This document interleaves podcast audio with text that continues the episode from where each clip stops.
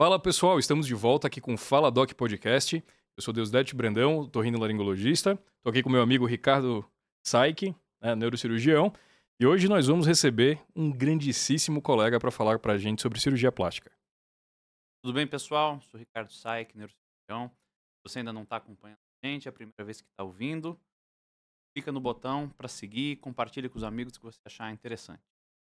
É, hoje aqui no Fala Doc a gente recebe o Dr. Daniel Alvarez, colega cirurgião plástico, um amigo, meu colega de faculdade. Prazer de acompanhar uma parte aí da formação do Daniel, que hoje é uma das referências aí no país em cirurgia plástica, especialmente no facelift. Então a gente queria que ele falasse um pouquinho aí quem que é o Daniel, falasse um pouco da formação, antes da gente entrar temas que todos Agradecer o convite, então, e Ricardo, um prazer estar aqui. Falar um pouquinho de cirurgia plástica, que eu acho que as pessoas gostam muito de saber, né? Todo mundo, principalmente aqui no Brasil, tem uma vaidade bem aflorada e gosta de dar dúvida. Minha formação, como você falou, a gente fez faculdade junto na Escola Paulista. Fui cirurgia geral e plástica. E como você também falou, eu acabei dentro da cirurgia plástica me especializando na cirurgia plástica facial. Muito mais por uma paixão minha mesmo do que por, por qualquer outra coisa. E basicamente trabalho com isso hoje, mas o que eu sempre falo para os pacientes, o cirurgião plástico dificilmente opera só uma coisa. Uma gama de procedimentos é muito, muito, muito vasta, muito longa. A gente acaba operando um pouquinho de tudo, mas eu foquei bem na, na cirurgia plástica facial e, e, tenho esse público hoje no, no meu consultório. Bacana. Quando a gente fala de cirurgia plástica, né? As mulheres estão em casa sempre ficam aquela curiosidade, né? Já, já começa a querer saber um pouquinho, né? né? Já todo mundo levanta aquela orelhinha, né? É. Todo mundo tem alguma coisinha que quer mexer ou quer fazer, querer um pouquinho melhor. O que leva, Daniel, as pessoas a buscarem um cirurgião plástico? E é geralmente alguma coisa que elas acham que está ruim, é um defeito, é um objetivo de uh, mais pro ego? É, para que que é? Né? Para uma coisa pessoal, para uma imagem para o próximo? Legal, um é, é, essa é uma pergunta importante e que muitas vezes o próprio paciente não saberia responder isso, né? O que, que te trouxe aqui hoje, né?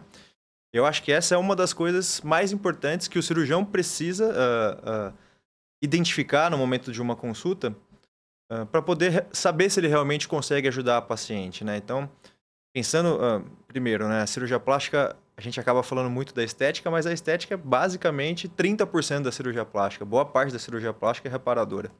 Mas num consultório privado de cirurgia, o movimento de cirurgias estéticas ele é muito maior. E a gente acaba vendo um pouco de tudo, né? Claro que você tem aquela paciente uh, super consciente, que entende muito bem alguma coisa que incomoda ela esteticamente e que, por se informar melhor, ela acha que ela pode melhorar alguma coisa. Mas quando a gente começa a conversar com a maior parte dos pacientes, você percebe que muitos talvez nem se incomodam tanto com, com isso que ele quer operar, como por exemplo o nariz. Quero operar meu nariz porque o meu marido não gosta. Ou eu quero operar o meu nariz porque eu acho que no meu trabalho isso me incomoda, isso me atrapalha de alguma forma.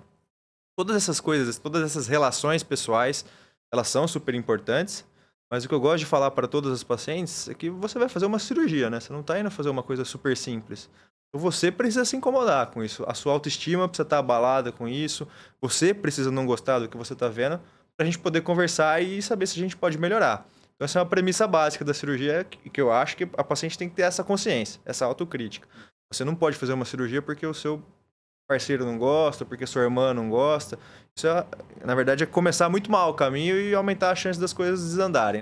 Então, Daniel, isso também gera uma, uma série de, de de questionamentos, né? De como saber lidar com essas expectativas, às vezes, das pacientes, né? Às vezes as pacientes chegam, talvez, com uma queixa que...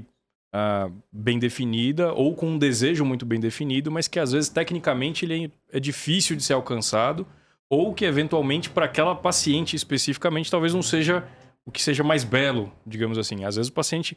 Eu lembro que na época da, da residência lá no Hospital das Clínicas, no grupo de. Ah, na otorrina, a gente tinha um grupo de plástica facial. Às vezes a paciente chegava com uma foto de uma modelo ou de uma atriz famosa e falava assim: doutor, eu quero esse nariz aqui. Falou, olha, talvez esse nariz não seja a melhor opção para você. Como que é esse dia a dia de você uh, saber manejar, interpretar esse desejo da paciente e, e, e mostrar para ela o que é belo, o que é tecnicamente possível, até onde a gente consegue chegar? A pergunta é perfeita e ela talvez seja o maior desafio do consultório, né? É, lidar com a expectativa do paciente. E aí tem várias, várias técnicas para você tentar alinhar isso para você também tentar identificar isso no paciente. O, o que eu acabo percebendo, e o paciente tem todo o direito de querer o nariz do jeito que ele quer, né? E, e ele não é médico, ele não é cirurgião plástico para saber se é possível fazer isso ou não. Mas dentro do, do leque de todas as cirurgias, a gente tem um limite onde a gente pode chegar, né? Você não consegue fazer o nariz que você quer, você não consegue fazer a mama que você quer. Para todas as cirurgias existe um limite, né? Técnico e um limite daquilo que fica bonito para o paciente também, né? Você não pode completamente descaracterizar, por exemplo, um rosto e transformar, pelo menos na minha opinião, o paciente em outra pessoa. Às vezes não é nem só conseguir, né? Você consegue, mas não vai ficar bacana. Muitas vezes é possível, por exemplo. Minha avó, não orna, não né? Não orna, não orna mesmo. É, agora, e, talvez a, o segredo para o sucesso de uma cirurgia plástica, estética, é alinhar a expectativa muito bem antes da consulta. Eu costumo falar para os pacientes que o combinado é o combinado, né? É, então, se a paciente consegue enxergar que é possível ter algumas melhorias dentro daquilo que ela deseja operar, mas que existe uma limitação, que durante um tempo ela vai ficar inchada, que ela pode ter alguns roxinhos numa fase, durante um tempo ela vai se incomodar um pouco com o pós-operatório. Se está muito bem combinado, se essa expectativa dela está muito bem acertada, a chance de você ter um pós-operatório tranquilo é muito melhor. É muito claro para mim no consultório que quanto mais nova a paciente, mais difícil de fazer isso daí. Por exemplo, eu tenho um, um leque de pacientes um pouco mais velho porque eu faço muito lift. Isso é muito tranquilo. É uma paciente que já, já aprendeu a lidar com expectativas ao longo da vida em outros problemas dela, né? no trabalho, na família, etc. Uma paciente muito jovem, ela tem um sonho de fazer uma cirurgia plástica e talvez fazer uma coisa que. uma mudança, uma transformação que não é possível, e, e, e alinhar isso aí é muito difícil. Então, é, é, você precisa uh, ter um tempo especial na, com a paciente no consultório para poder trabalhar isso muito bem. E daí vem uma coisa que é super importante. Né? Às vezes as pacientes acham que para fazer uma cirurgia plástica basta só uma avaliação pré-operatória. E não. Você tem uma consulta médica, assim como qualquer outra especialidade, onde você precisa trabalhar muitas coisas dentre elas a expectativa do paciente. Isso é primordial, isso é muito importante. Falando de expectativa, e antes a gente citou, a, gente citou a autoestima né, como um dos motivadores, é, você tem essa impressão de que paciente que faz uma cirurgia plástica com sucesso, legal, com resultado bacana, isso traz mudança de autoestima de fato para o paciente? Tenho certeza, né? Talvez essa seja a maior transformação da cirurgia plástica, maior do que a, do que a física. Física. Será que a gente poderia dizer então que a cirurgia plástica, além de um procedimento estético, é uma cirurgia psicológica. Com certeza. A gente faz um tratamento. Você já deve ter ouvido falar que o cirurgião plástico é o psiquiatra de bisturi, né? Não, nunca, nunca tinha ouvido, mas gostei. É, o cirurgião plástico é o psiquiatra de bisturi. É. Vou salvar essa, é. essa é... Com certeza a autoestima é uma das coisas que mais uh, melhoram depois de uma cirurgia. Você tem os seus ganhos estéticos uh, e a, a paciente, se ela começa a se olhar no espelho e ficar mais feliz com aquilo, Uh, se ela se sente mais confortável para se expor em público, se ela se sente mais confortável para colocar um biquíni na frente do companheiro, se, o, se o, o, paciente masculino se sente tranquilo de tirar a camiseta na praia, tudo isso com certeza afeta a autoestima do paciente e, e melhora demais o jeito dele encarar a vida e, e seguir por aí.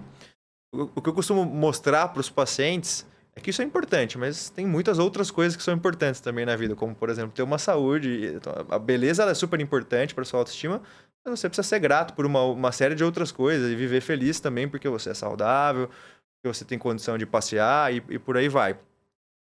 Uh, onde é muito fácil perceber isso no consultório, uh, a gente, o cirurgião plástico precisa fotografar muito bem os pacientes antes e depois de operar, inclusive porque os pacientes gostam de ver isso. As fotografias do pré-operatório são super importantes para a hora da cirurgia em que o paciente está anestesiado e você precisa ter um referencial ali, um parâmetro. E quando a gente vai comparar as fotos de antes e depois, quase que invariavelmente a paciente no pós-operatório vai para a clínica mais arrumada, mais maquiada, mais produzida. As fotos quase sempre ela está sorrindo. Então tem uma diferença. E é a mesma pessoa, né? Com numa diferença temporal aí de 3, 4, 5, no máximo 6 meses. E tem uma diferença muito nítida das fotos do pré e pós-operatório tem uma diferença estética da cirurgia, mas tem uma diferença comportamental importante. Assim. Mudou a aura da pessoa, Sim. né? Ela tá mais, mais sorridente, como Sim. você falou, né? Outra Muito coisa bem. que eu acho interessante, é, que eu queria que você comentasse um pouquinho, eu acho que, que é o ganho secundário. O que é o ganho secundário, né? Uh, eu acho interessante uma frase do Jordan Peterson que fala que para as pessoas bonitas é dado o benefício da dúvida. Né? Uh, o que, que é isso? pessoas que são ah, simétricas, que têm uma beleza, dentes conservados, o cabelo está arrumado, enfim, uma, uma, beleza num sentido mais amplo, é, essas pessoas elas recebem, nelas é depositado um grau de confiança na rotina, no dia a dia. Inclusive tem um, um, livro, né, que eu gosto muito, que é o Capital Erótico. Eu me esqueci agora o nome do autor, que fala sobre isso, né, sobre uh, prisioneiros que vão a julgamento.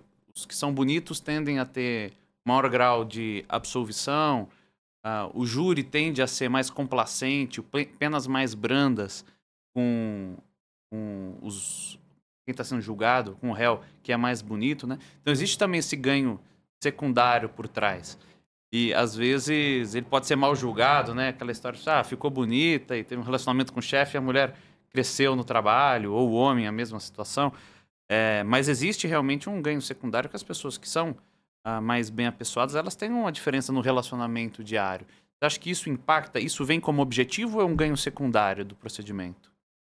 Eu acho essa pergunta interessante e é uma coisa que eu acabo discutindo bastante no consultório também com os pacientes. Eu acho que isso tem que ser um ganho secundário da cirurgia, né?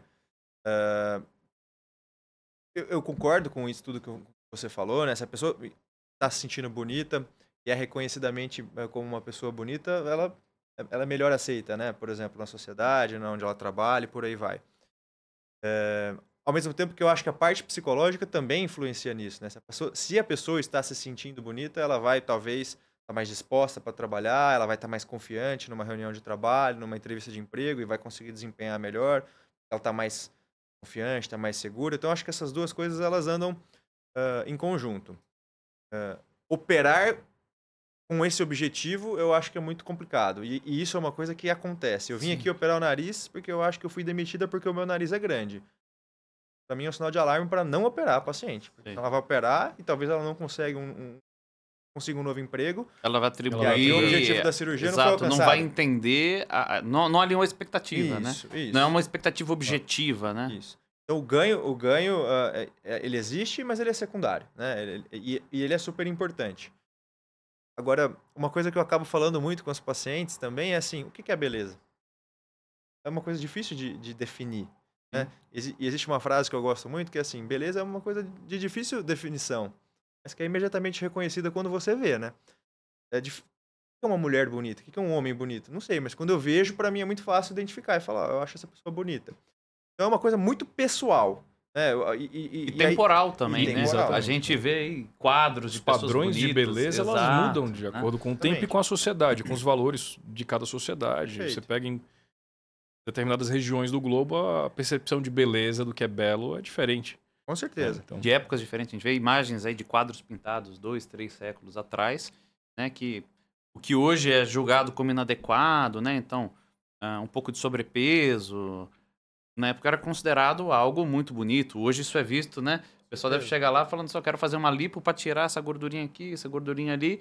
E na época era visto como um indicativo Sim. de saúde e de beleza, né? Isso é muito verdade, né? Ao longo de anos e séculos, como vocês colocaram, mas isso também, na velocidade que a informação viaja hoje em dia, isso muda de uma maneira muito rápida, né?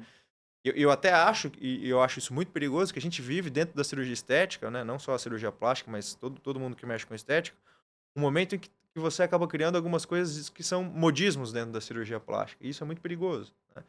Por exemplo, há um pouco tempo atrás tinha moda de fazer a bichectomia, que é a ressecção da bola de bichar. Também a gente já teve a moda da cirurgia íntima, que é uma cirurgia de adequação da genitália feminina. Uh, a gente está vivendo hoje uma fase uh, que está muito em voga e muito falado nas mídias sociais, por blogueiras, etc., a, a ressecção da prótese de mama, né, que é o explante. Eu percebo que muitas vezes os pacientes vêm assim, ah, eu quero tirar prótese porque, porque uma amiga tirou, ou porque... Nem, não é assim, eu quero tirar prótese porque a prótese está me incomodando. Né? É, então, o padrão de beleza, com certeza, ele muda, e hoje em dia ele muda muito mais rápido, né? Assim, não só o padrão, como a, a motivação de, de talvez procurar por um procedimento. Eu acho isso super importante e muito delicado.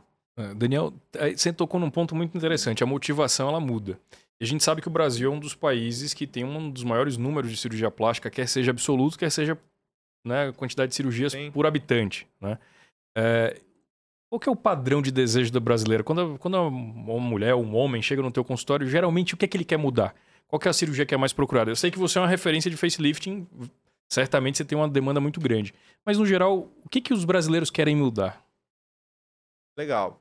É, eu acho que, assim, vai ser, difícil, vai ser difícil classificar isso como um padrão para o brasileiro, mas, via de regra, tentando generalizar essa resposta, a gente está vivendo um período de transição de um resultado mais artificial para uma tendência mais natural. Eu acho ótimo porque é o que eu acho que é o que fica mais bonito. Né? Então, pe pegando talvez a cirurgia plástica mais realizada no Brasil e uma das mais realizadas no mundo, que é a inclusão de prótese de mama. Há 10 anos atrás, era comum se colocar uma prótese de 350 ml, que é uma prótese grande. Para a maior parte das mulheres, né? Não sei que a mulher tem 1,87m, um tórax largo, e aí talvez uma prótese de 350 fique ok. Para a imensa maioria das mulheres brasileiras, um 350 ml de prótese silicone é uma prótese bem grande. Eu nunca coloquei.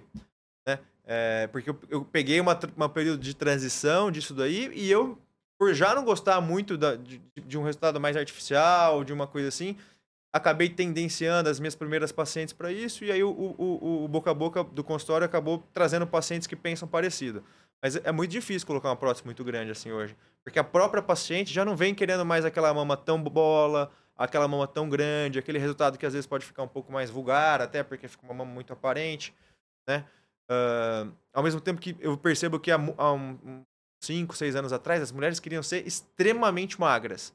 Hoje a gente já não vê mais essa já busca saiu um pouquinho, é, né? Essa... Ninguém, nenhuma, dificilmente você vai ver uma mulher que quer falar assim, não, não quero nem ser magra, mas ela quer ser magra, com aspecto de saudável. Aquela magreza excessiva que a gente via um pouco tempo atrás já não é mais uma coisa que as pacientes buscam. E eu percebo que hoje talvez elas buscam um corpo mais atlético, né?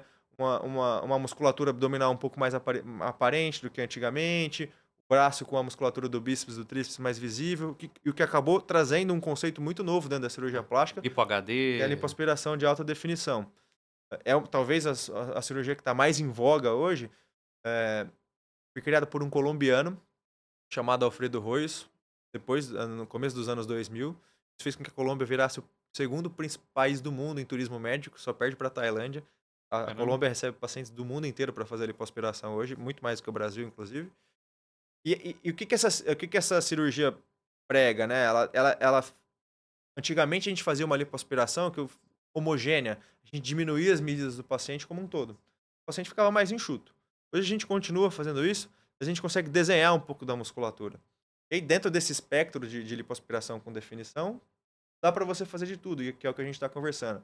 Eu, Daniel, acho que é bonito uma definição natural. Deixar a musculatura que esse paciente tem um pouco mais visível mas não criar um músculo na gordura, o que também é possível. Pode lipoaspirar um pouco mais umas áreas, um pouco menos outra, enxertar a gordura e criar um tanquinho de gordura, mas fica... é uma versão daquela camiseta famosa da praia, é. né, que bota a camiseta com o tanquinho desenhado. É uma versão cirúrgica com disso, certeza. né? Então... Mas fica muito artificial em geral. Fica né? artificial. Então, com certeza, a gente está vivendo hoje um, um momento em que as pacientes e os pacientes buscam resultados mais naturais. Essa era uma dúvida que eu tinha, né? Você falou do resultado natural, eu acompanho bastante teu trabalho. É, você fala muito sobre essa, a beleza natural. É, no seu entendimento, isso é um, é um nicho da cirurgia plástica que você trabalha? Ou isso é um, um caminho que a cirurgia plástica como um todo tem se desenhado para esse, esse segmento? Que as duas coisas. Acho que, acho que é um nicho, com certeza. Uhum. De mulheres que querem um resultado, uh, uma coisa que as pessoas talvez não percebam que ela operou, uhum. né? ou de não, de não trazer um, uma grande estranheza para uma mudança muito brusca de um dia para o outro. Né? Uma mulher uhum. que tem um uhum. cargo com alta exposição social não pode, de repente, aparecer uma outra pessoa amanhã. Então, eu acho que isso é um nicho, com certeza, e é o, é o nicho onde eu acabei focando, e, e aí você acaba é, pescando essas pacientes. Mas eu acho que é uma tendência como um todo. Até voltando aí no assunto da pró, das próteses, até quem ainda tem essa, essa clientela de querer um resultado um pouco mais artificial e tudo mais, já, já diminuiu. Então, se ele colocava uma prótese de 480 há 5, 6 anos atrás, hoje ele bota uma de 380. A gente já não tem resultados mais muito extremos. Né? Inclusive porque agora que já passou um tempo dessa fase, resultados muito extremos trazem mais complicação. Então, até o próprio cirurgião já tirou o pé do acelerador para tentar conversar com o paciente e falou, olha, vamos, legal, entendi que você quer uma mama enorme, mas vamos um pouquinho menor para ser mais seguro, para ficar tudo bem com a sua cirurgia. É, é bacana, não sabia disso, né? Quando é uma cirurgia, vamos, é, me corrija o termo, assim, mais forçada, mais, a, um resultado muito extremo, acho que o termo que você usou, ela é, tende a ter mais complicações? Com certeza absoluta. Se a gente for, de novo, focar no exemplo da prótese de mama, e aqui eu acho que vale essa informação porque ela é muito difundida e os pacientes vêm no consultório com um conceito errado. Às vezes os pacientes acham que se você coloca uma prótese maior, você preenche um pouco mais a sua mama e aí ela vai ficar mais em pé, por exemplo. Então, ó, doutor, não, eu, minha mama caiu depois da amamentação. Vamos colocar uma prótese de 450 aí que Grandona ela vai... que é para subir. Ela vai ficar em pé umas duas semanas. E aí depois todo o peso da prótese vai cair. É, né? A própria prótese pesa, né? A própria Entendi. prótese pesa. Quanto maior a prótese, maior a chance de assimetria, maior a chance de dor crônica no pós-operatório, porque fica aquela pele distendida, às vezes comprime um nervo. Então você tem com certeza um maior número de complicações quanto mais próximo da façanha cirúrgica você quer chegar, né? Você quer o paciente está acima do peso, você pode limpar 9 litros ou você pode pedir para ele emagrecer e limpar 2 litros e meio daqui a 6 meses. Ou se ele optar pela pra conduta ajustar, de limpar 9 litros... Tirar aquela gordura localizada, né? Exato. Faz um... É, é eu, eu, eu, gosto de falar isso no consultório, né? A cirurgia plástica tem que ser feita, uh, mas com segurança, né? Dentro daquilo que é preconizado para que a cirurgia seja feita com bastante tranquilidade. Muito bom. Daniel, nesse quesito segurança, a gente tem uh, acho que dois pontos que eu acho que são bem interessantes da gente discutir. Primeiro, cuidados pré-operatórios. Às vezes, quando a gente vai fazer uma consulta, todos nós que somos cirurgiões, a gente sempre esbarra com um paciente que não conta tudo pra gente. Às vezes está usando alguma medicação, uh, ou usa, ou não conta não de modo intencional, mas porque ele é, acha que ah, é um suplemento, não é importante. Não é importante é né? Ou às vezes ele esconde intencionalmente o uso de algumas substâncias, o uso de alguns remédios ou alguns hábitos, como por exemplo, tabagismo, né? A gente sabe que o, o perfil de cicatrização do indivíduo é, tabagista ele é um pouco ruim, talvez para a cirurgia plástica seja ainda pior, né? A gente via muito isso com ginkgo biloba. Os pacientes tomavam como um suplemento, não valoriza, e a ginkgo biloba ela tem um efeito anticoagulante. Exatamente. Né? Então dificulta a cirurgia, piora pós-operatório, aumenta risco, né? Então, uhum. é, às vezes você falou, não é nem uma, uma má intenção, né? De, ah, vou esconder do médico né, não valoriza alguma informação, né? Acontece. O que, que você dá de dica para o paciente assim em relação ao teu pré-operatório? O que, que você acha que vale a pena as pessoas saberem? Olha, isso aqui no pré-operatório é... Essa, essa talvez seja a mensagem mais importante do nosso bate-papo hoje, porque o, mer o, mercado da cirurgia plástica é um mercado muito amplo. Né? E você consegue achar de tudo, né, por aí. Pensando no cirurgião mesmo, né? É, a gente vê aí casos de que o paciente só conhece o seu cirurgião no dia da cirurgia. Ele passa por uma triagem cirúrgica de uma empresa de cirurgia plástica que marca a sua cirurgia sem você saber quem é o seu cirurgião. É uma loucura, né? É, você precisa fazer a sua consulta pré-operatória com o seu médico. Você precisa conhecer ele, você precisa criar um vínculo com ele, você precisa confiar nas coisas que ele está te falando.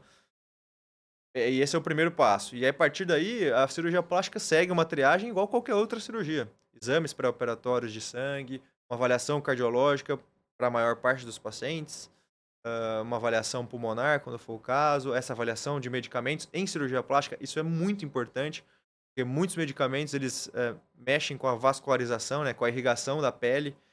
Então, por exemplo, o tabagismo, por exemplo, alguns remédios que fazem vasoconstrição, né, que diminuem a vascularização da pele. E aí você opera, você acaba, você pode ter uma necrose, necrose de pele, você pode ter uma necrose de de músculo. Isso, isso dentro de uma cirurgia estética, isso é inaceitável, né? Depois que acontece. Vai ficar mais feia. Então, essa, essa, toda essa, essa, esses questionamentos são super importantes. Esses exames pré-operatórios são super importantes. E, e, e, uma curiosidade é, dentro desse, desse nicho de pacientes que buscam cirurgia plástica, já tem uma preocupação estética um pouco mais aflorada. É super comum o paciente ter, por exemplo, cuidados uh, com nutrologia, cuidados com uh, nutrição, medicina de desempenho, de esportes. E hoje em dia é muito comum o paciente tomar um monte de fórmula. Né? Ele não sabe te falar o que tem nessa fórmula. E aí você vai operar, sangra pra caramba, é, os vasos todos muito grandes. Então isso é uma coisa que eu tenho um pouco de trabalho hoje, de tentar conversar com os médicos que a paciente já, já, já passa para poder saber o que ela está tomando, para saber se eu posso tá operar com, na vigência desse medicamento ou se eu preciso suspender, né? É, mas com certeza a consulta pré-operatória ela é muito importante. Não é todo paciente que quer fazer cirurgia plástica que entende essa importância, e muito disso vem do próprio cirurgião. De querer, não, vem aqui, pode passar aqui rapidinho. Minimizar a importância da dessa consulta. avaliação é. pré-operatória. Né? Exato. Né? E outra questão, além do cirurgião, a gente vê muitos procedimentos estéticos sendo feitos por profissionais não médicos. Né? É, a parte da, da discussão legal Isso. Mas a gente falando do ponto de vista técnico, é, que tipo de procedimentos que você acha que às vezes são feitos por profissionais não médicos, mas que seriam muito importantes serem feitos por um cirurgião plástico? É, talvez o mais conhecido e o mais divulgado e que, e que, a própria classe médica questionou isso durante muito tempo são os preenchimentos de face, né? Ah. É, preenchimentos de ácido hialurônico, que são aqueles preenchimentos que são absorvidos pelo corpo depois de 6, 8, 10, 12 meses. Às vezes preenchimentos definitivos, que os pacientes acabam fazendo com PMMA, PMMA né? Com, é, o metacrilato, isso. Uh, então, classicamente é isso. E, e, e, houve, né, e ainda tem isso, uma disputa com, principalmente com os dentistas. Muita gente já me perguntou minha opinião sobre isso. Assim, o, o que eu acho de novo, você precisa confiar na pessoa que está lá fazendo com você. Você não vai conseguir proibir ninguém de fazer, ainda Sim. mais no, no, país que a gente vive. Não, eu vou proibir alguém de injetar ácido hialurônico no seu rosto. Exato. Por isso que eu não, não quis nem entrar na, na questão legal, né? A, a, parte da discussão legal, do ponto de vista técnico, técnico. É, tem algum desses procedimentos que você acha que, que é, que seria indispensável um Acho que os procedimentos plástico. cirúrgicos, né, principalmente, Sim. são muito delicados, mais né? Mais assim, invasivos. E, e, aí o que acaba acontecendo aqui em São Paulo, como a gente acaba virando muita referência, a gente acaba tendendo muita complicação, né? Sim. né?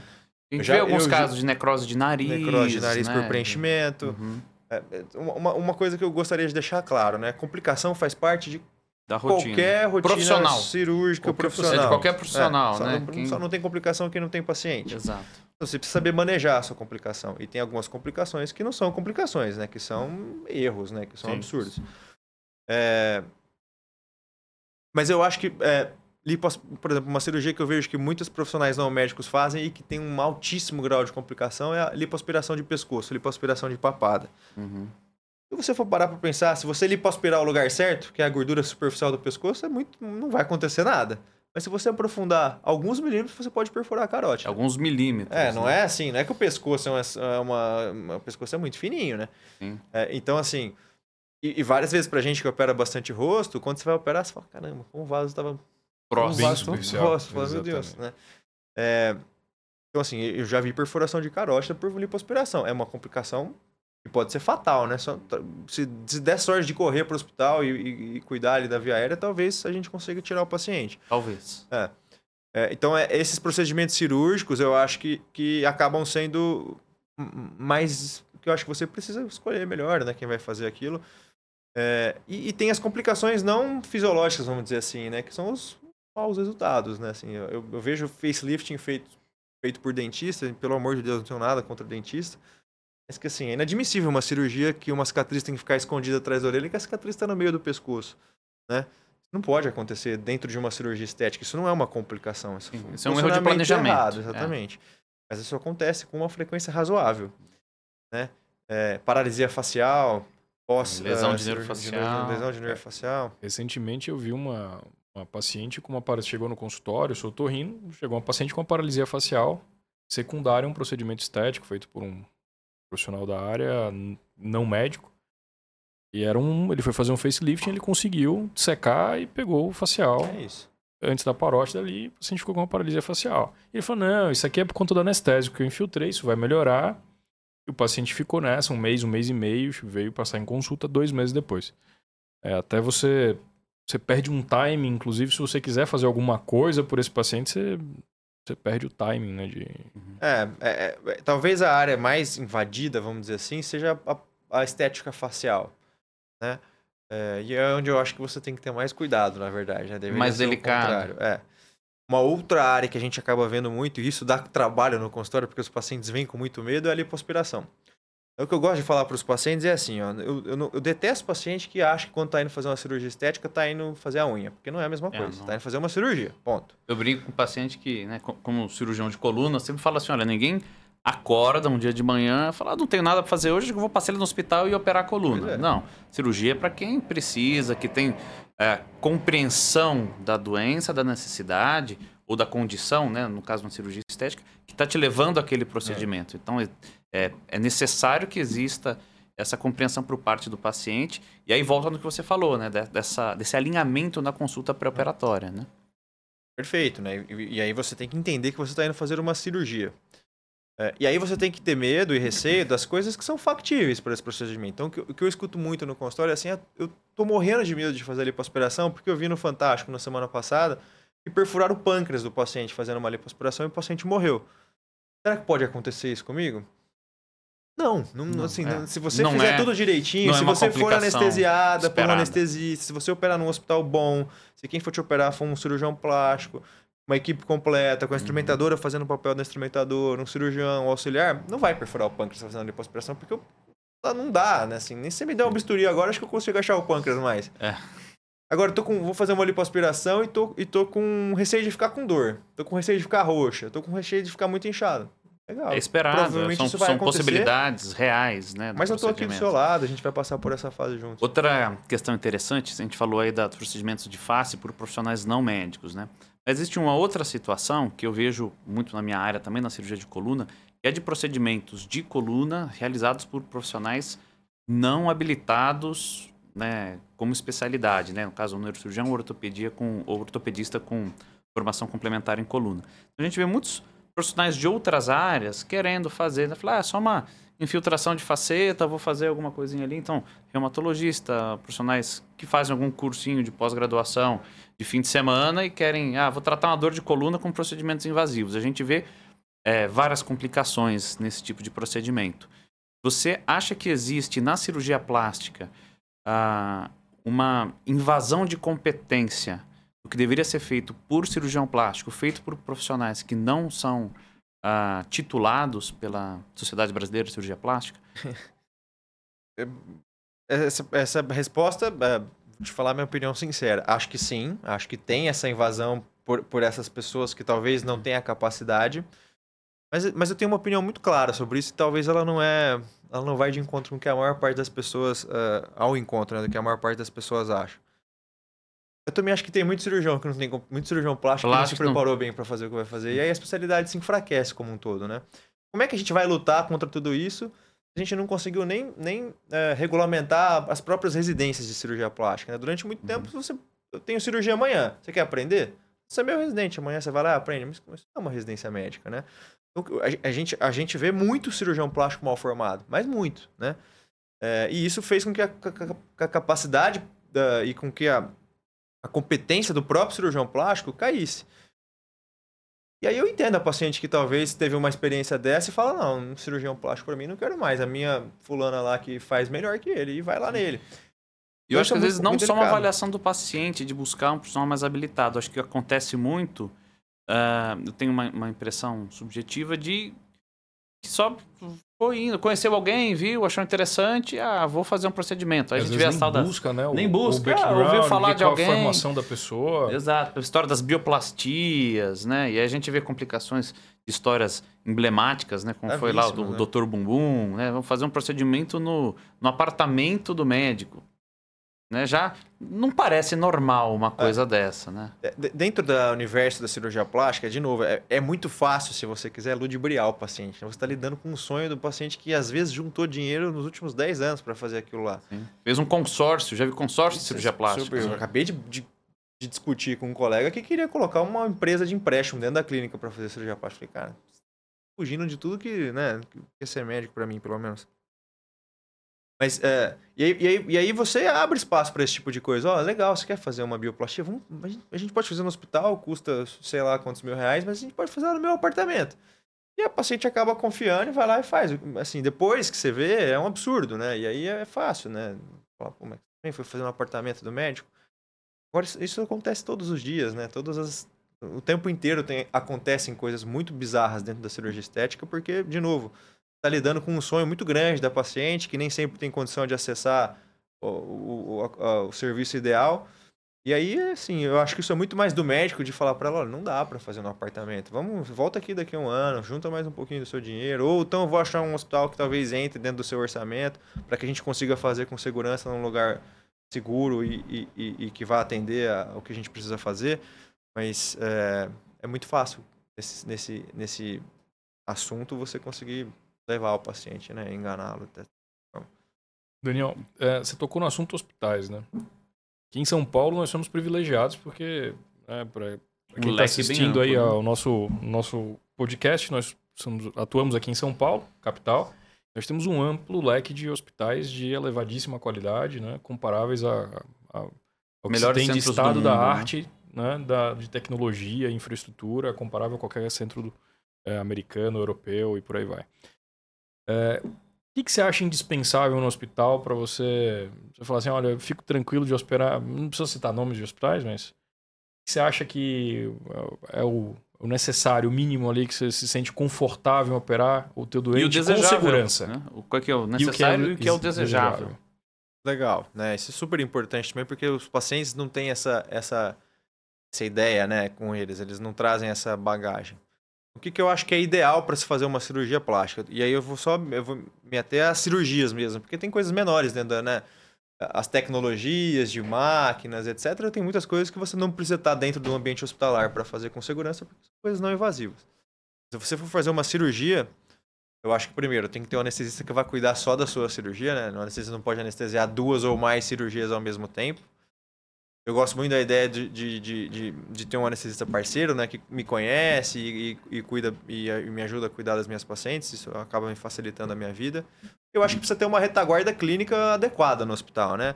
Se, se a paciente tiver qualquer intercorrência, o hospital ser capaz de atender essa intercorrência, porque intercorrências acontecem. É, é, você pode ter um choque anafilático com a injeção de, de medicamentos, você pode ter uma reação uma injeção inadvertida de anestésico dentro de um, de um vaso. Tem uma série de coisas que podem acontecer e que se você está resguardado para tratá-las, né, você consegue ajudar o paciente. Né? Então, o que eu gosto de, de falar para os pacientes é que a gente tem que fazer tudo dentro de um hospital que tenha retaguarda de UTI. É, para que se acontecer qualquer coisa, a gente consiga uh, atuar e, e, e cuidar da sua saúde não é o não é o que a gente vê que acontece não é o que acontece na maior parte das vezes mas eu acho que isso seria a premissa básica para poder operar uma para poder operar uma paciente. Concordo que a gente tem hospitais muito bons aqui em São Paulo e, e que isso várias vezes né acaba sendo uma, uma dificuldade para o paciente porque além deles serem muito bons eles também têm o preço deles né é, mas os próprios hospitais perceberam essa demanda e criaram uh, unidades menores, mais simples, de custo de rodagem do próprio hospital menor para poder atender essa demanda da cirurgia plástica. Né? Então eles têm, mantêm um padrão de qualidade, têm uma retaguarda de suporte e conseguem oferecer pacotes uh, mais interessantes para os pacientes. E isso é uma coisa muito legal. É, sem dúvida nenhuma, a maior parte das intercorrências que a gente vê são fora do ambiente hospitalar. Né? E aí a chance disso acontecer é baixa, mas para que acontece ela é 100%, né? Isso eu falo sempre nas minhas consultas. É... No mundo ideal, aí a gente tem uma série de, de, de, tecnologias em cirurgia plástica para aumentar a segurança da cirurgia. Elas não são essenciais, mas existem hoje até máquinas que você consegue passar. Você injeta uma, uma substância na veia do paciente e você consegue ver a, a microvascularização da pele, né? Então, você está na dúvida se aquele retalho está viável ou não, né? Aquela pele está viável ou não, essa máquina vem em tempo uh, real ali. Então tem uma série de coisas muito modernas. Isso veio da cirurgia plástica reparadora para estética. Mas aí não precisa ter isso em todas as cirurgias, né? É, acho que basicamente isso, né? Uma retaguarda anestésica boa e, e de é, O anestesista é interessante, né? Eu costumo dizer isso para os pacientes, é que o anestesista ele é um membro da equipe médica, é. né? Então, assim, é, eu particularmente não gosto de ir para um procedimento cirúrgico e é muito comum, tem muitos colegas que, que têm essa preferência e a gente respeita. Ah, vou operar com o anestesista que está de plantão do hospital. É, eu vejo o anestesista como membro da equipe, né? Eu discuto o caso com o anestesista antes, vejo, mostro. Eu gosto, né? Eu vejo isso quem trabalha dessa maneira, como você falou, com o anestesista é, é parceiro já, que entra em contato, conhece o paciente. Isso facilita muito e agrega muita segurança, né? A questão da, da UTI que você falou, é, às vezes, quando a gente coloca para o paciente né, da importância de uma UTI de retaguarda, tem pacientes que às vezes ficam com receio, né? Tipo assim, será que existe algum risco que não estão me contando relacionado a, esse, eh, relacionado a esse procedimento? E por isso o doutor quer uma UTI? Eu brinco que a UTI ela é como um cinto de segurança, né? É, a gente sai, vai dirigir alguns quilômetros aqui, bem feito, é seguro, né? Você dirigir dentro das leis e tal, é seguro, é tranquilo. Você não, ninguém deixa de ir de carro alguns quilômetros uh, por conta de um risco de uma, de uma colisão. Uh, mas você coloca o cinto de segurança. O cinto de segurança ele é uma segurança adicional para caso haja alguma intercorrência, aquilo está lá. Você não espera precisar dele, não acredita que vai usar, mas ele estava ali se der qualquer coisa. E todo mundo conhece alguém que teve alguma colisão e que o cinto ajudou. Né? Então a, a UTI, eu brinco que é o cinto de segurança do, do cirurgião. Né? Adorei o exemplo, vou roubá-lo. É. é. isso é muito legal, porque os pacientes, eles têm ainda, a, a UTI ainda tem aquela visão, né? Tipo, nossa, você vai pra UTI porque você tá em estado crítico. Não necessariamente, às vezes você vai para o indivíduo ficar monitorizado, ter um, um suporte melhor, às vezes você quer que ele fique né, mais bem assistido. Né? Cuidados intensivos. intensivos. Tem um Exato. evento que aconteceu recente que é super, super legal de, da segurança. A gente estava num grande hospital de São Paulo operando uma colega médica e ela tinha aquelas blebs do pulmão, né, que são aquelas bolhas de ar que podem se romper. Isso é uma, uma contraindicação relativa à ventilação, à intubação, né, por pressão positiva. E a gente fez uma lipoaspiração nela um bloqueio, uma, uma peridural alta. É uma anestesia que foi a única vez da minha vida que eu operei alguém assim, e isso é uma coisa super difundida dentro da cirurgia plástica. Com menos de 10 minutos de cirurgia, a, a comissão de segurança cirúrgica do hospital veio na sala para perguntar por que ela não estava entubada. Por que, não estava fazendo com uma anestesia geral, que era o mais seguro para ela. Então, é, é, é isso é, é, uma coisa que eu conto para os meus pacientes também, né? Não só ter um anestesista, como a técnica anestésica. Dá para fazer com anestesia local essa sedação? boa parte das cirurgias plásticas, do ponto de vista técnico, dá. Né? São cirurgias superficiais, você, tá, você não está dentro, dentro, de uma cavidade, sem bloqueia com anestesia local, o paciente dorme, dá para operar. Mas não é seguro. Né? Então, quase tudo que a gente faz, eu acho que eu faço até ressecção de pinta com anestesia geral, se deixar, só porque é seguro, né? Daqui a pouco Sim. acaba a cirurgia, você acorda e tá tudo bem. Né? Então, essa é, uma, é, um outro tabu dentro da cirurgia plástica. Os pacientes têm um pouco de medo. Eu de acho que esse é um geral. tabu geral, geral, em termos de cirurgia, né? Que os pacientes têm, às vezes, uma noção da, da anestesia geral como um procedimento muito complexo da anestesia. E muitos anestesistas dizem que é, é a anestesia mais segura, mais segura. né?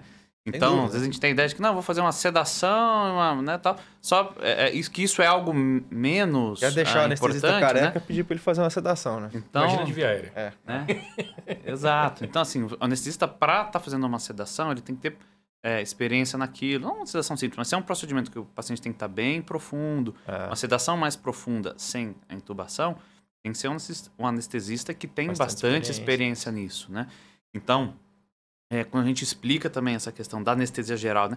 Acho que é importante a gente desmistificar essa ideia da anestesia geral uh, como algo uh, de risco, né? Então, é pelo contrário, é um, um elemento de segurança né, para a cirurgia. Inclusive, você me deu uma ideia da gente, da gente convidar um anestesista Eu ia falar futuramente para a gente Perfeito. trazer aqui para conversar e falar com a gente dos, dos mitos e das ideias da cirurgia, né?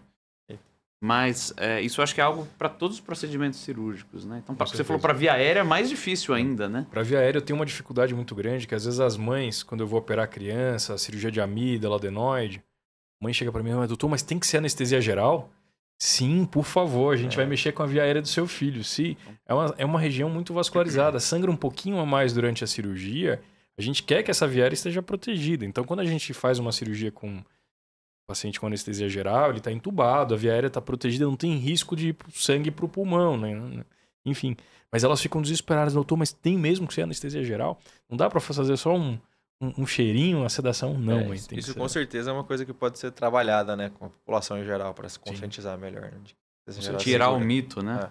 Aproveitando o gancho, se você tiver alguma sugestão de algum colega, alguma, alguma especialidade que você gostaria de assistir aqui no Fala Doc, algum deixa aqui tema, nos comentários, né? algum tema, deixa nos comentários para que a gente possa ter aí um, um novos convidados né, para agradar vocês.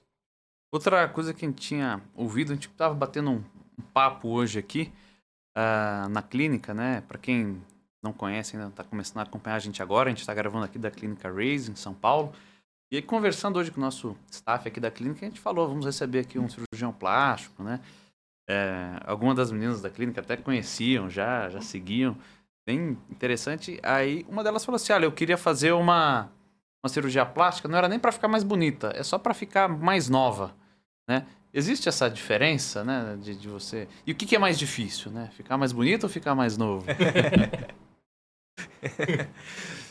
Com certeza a cirurgia plástica rejuvenesce, né? E aí, isso, isso é, o conceito desse, da, da ideia de onde você consegue fazer isso, ele é amplo, né? Por exemplo, no facelifting, o paciente rejuvenesce muito.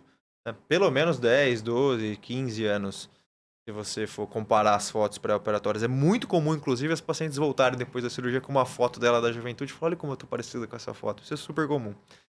Uma cirurgia de mastopexia, que é a cirurgia que você levanta a mama depois que a mama caiu, uh, ou porque você engordou e emagreceu, ou porque você amamentou depois de duas, três gestações. Você suspende a mama, deixa ela mais redondinha. Essa mama está mais jovem, né? Com certeza.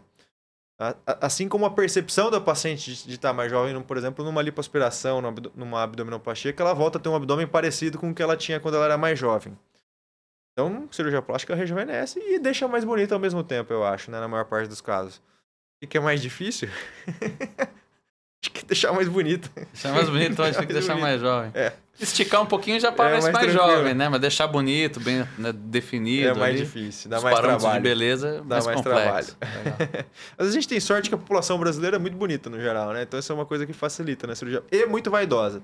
É, quando você vai conversar com colegas é, que, que fazem cirurgia estética fora, na Europa, por exemplo, a paciente se cuida muito menos que no Brasil. Então, tem uma rotina de cuidados dermatológicos em casa, de skincare, por exemplo, muito menor que a da brasileira, de, de é, toxina botulínica para ruga, por exemplo, creme no rosto, a prática de atividade física.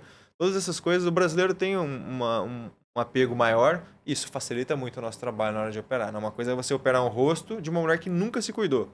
Outra coisa é você operar um rosto de uma mulher que se cuida aí desde os 30 anos tem uma pele boa, com uma qualidade boa, pele mais espessa, o resultado é diferente. Então, essa é uma coisa que no Brasil ajuda. O rigor da paciente é muito maior, né? Com o resultado, muito maior do que qualquer outro lugar do mundo. Ela já vem criando uma expectativa, a, ela se cuida, tem uma noção da beleza, né? Então ela vai é, ter uma expectativa a mais vaidosa do, do mundo, do né? resultado. Uh, mas por outro lado, elas também se cuidam muito mais. Isso também ajuda depois da cirurgia. Facilita o pós-operatório, imagina. Com certeza, vai manter uma rotina. Você de... falou de outros países, né? Isso é uma coisa interessante. A cirurgia plástica brasileira, né? Para quem não sabe, ela é extremamente reconhecida fora, fora do país. Com certeza. Eu tive numa universidade no Líbano, muitos anos atrás. Eu me lembro que na frente da universidade tinha uma clínica de cirurgia plástica, que era a maior clínica do Líbano, né? Isso em Beirute, é, que chamava Clínica de Cirurgia Plástica Brasil né? Então era né, era o exato, nome, era o nome Brasil é. como uma referência. E todo mundo lá na universidade quando eu falava, né, ah, de onde você é? Tá, falou, sou do Brasil. Falou assim: "Não, Brasil, cirurgia plástica ela é muito boa, né? Mas era uma coisa unânime. Todo mundo sabia da cirurgia plástica brasileira. A gente né? quase ocupa o mesmo espaço do futebol, né? Quando você é. viaja, ah, o Ronaldo, né? Pelé. Exato. E olha meu nariz aqui também, né? Então já. o, o, o Pitangui, né? Na década de 70, 80, foi uma pessoa que muito importante para divulgar a cirurgia plástica brasileira uh, fora do país. Ele infelizmente já faleceu mas com certeza teve um legado importantíssimo para o Brasil. E durante muito tempo o Brasil teve um turismo médico muito grande para as pessoas virem para o Brasil operar. Isso ainda acontece com alguma frequência, mas isso diminuiu um pouco nos últimos anos. Uh, mas sem dúvida nenhuma, a, a cirurgia plástica brasileira ela, ela, é muito difundida, né? Não só de cirurgiões plásticos que também vão trabalhar fora, como de receber colegas aqui que querem se aprimorar aprender. ou aprender alguma uhum. coisa. Por exemplo, na minha, na minha época de residência, eu tinha colegas do Líbano que vieram aprender Legal. aqui a, é, a cirurgia plástica. E isso é tão importante que algumas técnicas, inclusive, levam o nome do Brasil. Então, por exemplo, uma cirurgia que é muito feita hoje é o aumento do bumbum com enxerto de gordura. Essa cirurgia nos Estados Unidos chama Brazilian Butt Lift. E não foi inventada por um brasileiro, não tem nada a ver com o brasileiro. Era a próxima pergunta com... que eu ia te fazer. O bumbum parecido com o do brasileiro, né? É. O Brazilian Wax, é, todos, é, vários procedimentos estéticos levam, levam o nome do o Brasil. Nome do Brasil. Essa técnica então não tem nada a ver com. Não, Zero. Não zero. tem nada a ver com o brasileiro, não foi descrita por um É porque a gente não precisa disso aqui, né? Exatamente. É, naturalmente não ia ser desenvolvido aqui, né? Mas a ideia é de que a brasileira, por se cuidar muito e, e, e né, a gente é um país tropical, usa muito é, biquíni, etc., cuida muito do bumbum, tem um bumbum bonito. Então a técnica remete ao bumbum brasileiro, mas ela não tem absolutamente nada a ver com nenhum brasileiro. Ela não foi inventada por um brasileiro, nem nada disso. E, e, e isso é uma coisa que é super importante para a cirurgia plástica do país, né? E eu acho que a gente tem, carrega uma importância grande. Traz um conceito bacana, né? Como medicina de uma maneira geral, né? Sobe o nosso nível da nossa medicina, a imagem da nossa medicina lá fora. Eu já né? operei, inclusive, cirurgia plástica americana aqui no Brasil. Olha que bacana. E eu acho que a cirurgia plástica é muito uh, exagerada. E, de fato, existe uma diferença muito grande do, do, do, gosto pessoal da americana com a brasileira, né? De, estético mesmo, né? Não estou falando nem da Sim. qualidade do cirurgião. E ela veio operar no Brasil. Que legal. É. Ô Daniel, e conta uma coisa pra gente. Um outro ponto que uh, acho que é muito importante são os cuidados pós-operatórios, né? Não adianta o paciente achar que ele vai lá, vai operar com um baita de um cirurgião, num baita hospital, com uma baita equipe e que tá tudo bem, tá tudo resolvido. Tem que ter os cuidados pós-operatórios, às vezes tem outros procedimentos que precisam ser feitos no pós-operatório. Com certeza, né? O cuidado pós-operatório é quase tão importante quanto o momento da cirurgia, né? Cirurgia plástica, de maneira geral, ela traz duas consequências para a região operada, né? Que é inchaço e às vezes algumas manchas roxas, né? Que a gente chama de equimose o trabalho disso aí vai influenciar diretamente no, no, quão rápido a paciente vai se recuperar, no quão rápido ela vai ficar mais bonita. Por exemplo, é super importante o uso de malhas de compressão, né, que são as cintas elásticas, ou corporais, ou faciais, a depender de onde você né, tiver realizado a sua cirurgia. É, nesse mesmo momento, nesse mesmo período, os pacientes fazem drenagem linfática e hoje isso é uma coisa super avançada dentro da cirurgia plástica, que mudou muito nos últimos anos. Antigamente a gente manipulava demais os tecidos e hoje em dia isso mudou pra, a, a fisioterapeuta é super importante para acordar de novo a, a, drenagem daquele paciente, mas ela não fica hiperestimulando com massagens e etc. Isso é uma coisa que eu tenho um pouco de dificuldade no consultório hoje, porque as pacientes acham que elas precisam ficar massageando a região operada o tempo inteiro. E na verdade é o contrário. Isso pode gerar, por exemplo, fibrose de tanta manipulação local. É, uma outra coisa que é super importante é o momento de retirada dos pontos, né? Isso influencia diretamente na qualidade da sua cicatriz um cirurgião plástico é um médico que tira ponto muito precoce, né? A, a, a, técnica de cirurgia plástica de fechamento das feridas, dos cortes, ela basicamente segura toda a tensão dos tecidos lá na profundidade. E a pele é só um acabamento final. Então, numa cirurgia de rosto, que é o que eu faço mais, com cinco dias eu tiro todos os pontos. Né? Isso evita de que a cicatriz fique marcada. E aí, no, no desenrolar do tempo, a gente também vai ter cuidados específicos para cicatrizes, né? E, e no rosto a cicatriz geralmente não incomoda porque ela fica muito discreta, mas na mama, no abdômen isso é uma coisa que incomoda muitos pacientes. A gente pode usar placas de silicone, muitas vezes a gente faz laser na cicatriz, injeção de corticoide, uma série de cuidados pós-operatórios em cirurgia plástica que são muito importantes. Não pode fugir do consultório. Pelo menos seis meses.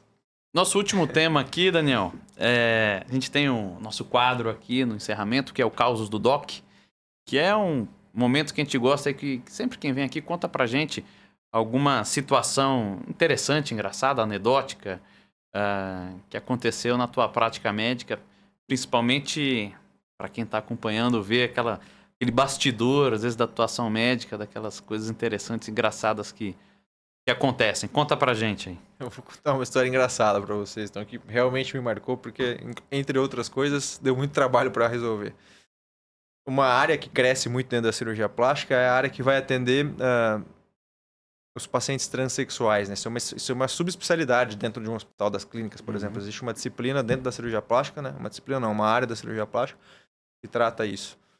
Então a gente aprende a fazer as reconstruções de genitália, né? As, as, as adequações dos pacientes.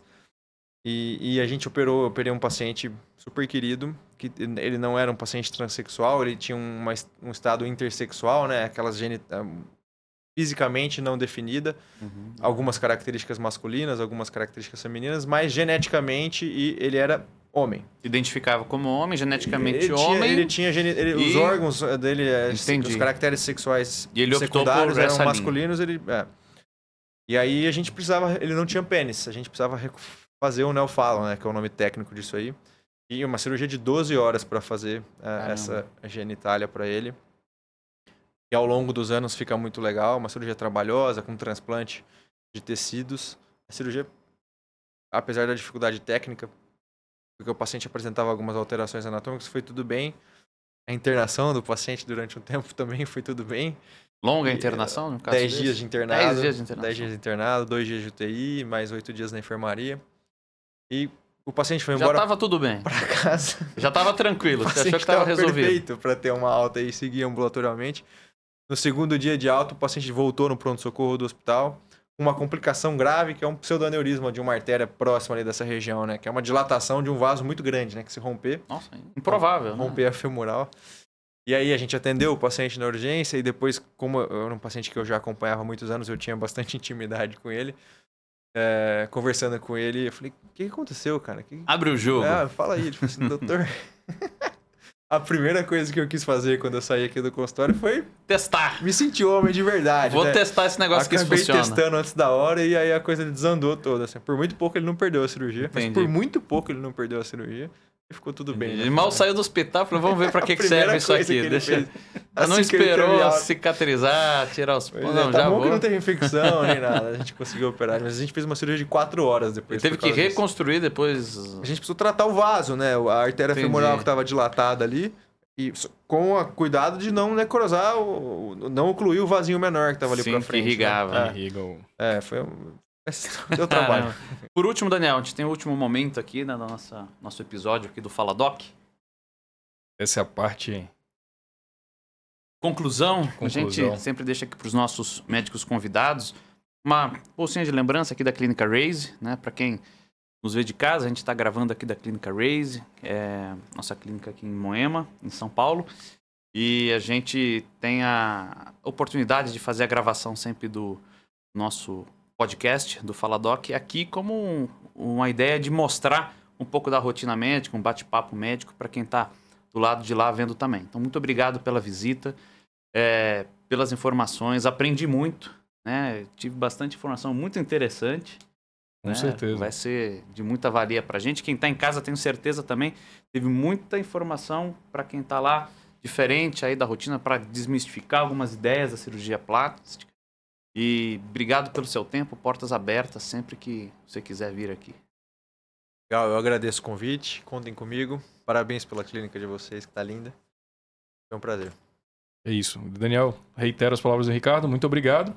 E, pessoal, vocês que estão assistindo de casa, para quem não, ainda não acompanha o nosso canal, clica aí para seguir. Tá? É, curte o nosso vídeo de hoje, se você gostou, compartilha com teus amigos e deixa nos comentários sugestões de temas, de especialidades ou de outros colegas médicos para que a gente possa trazer para aqui para o Fala Doc. Daniel, muito obrigado. E semana que vem estarei de novo aqui, eu e o Ricardo Saik, para mais um episódio. Mais um episódio do Fala Doc Podcast. Muito obrigado, Daniel. Eu agradeço.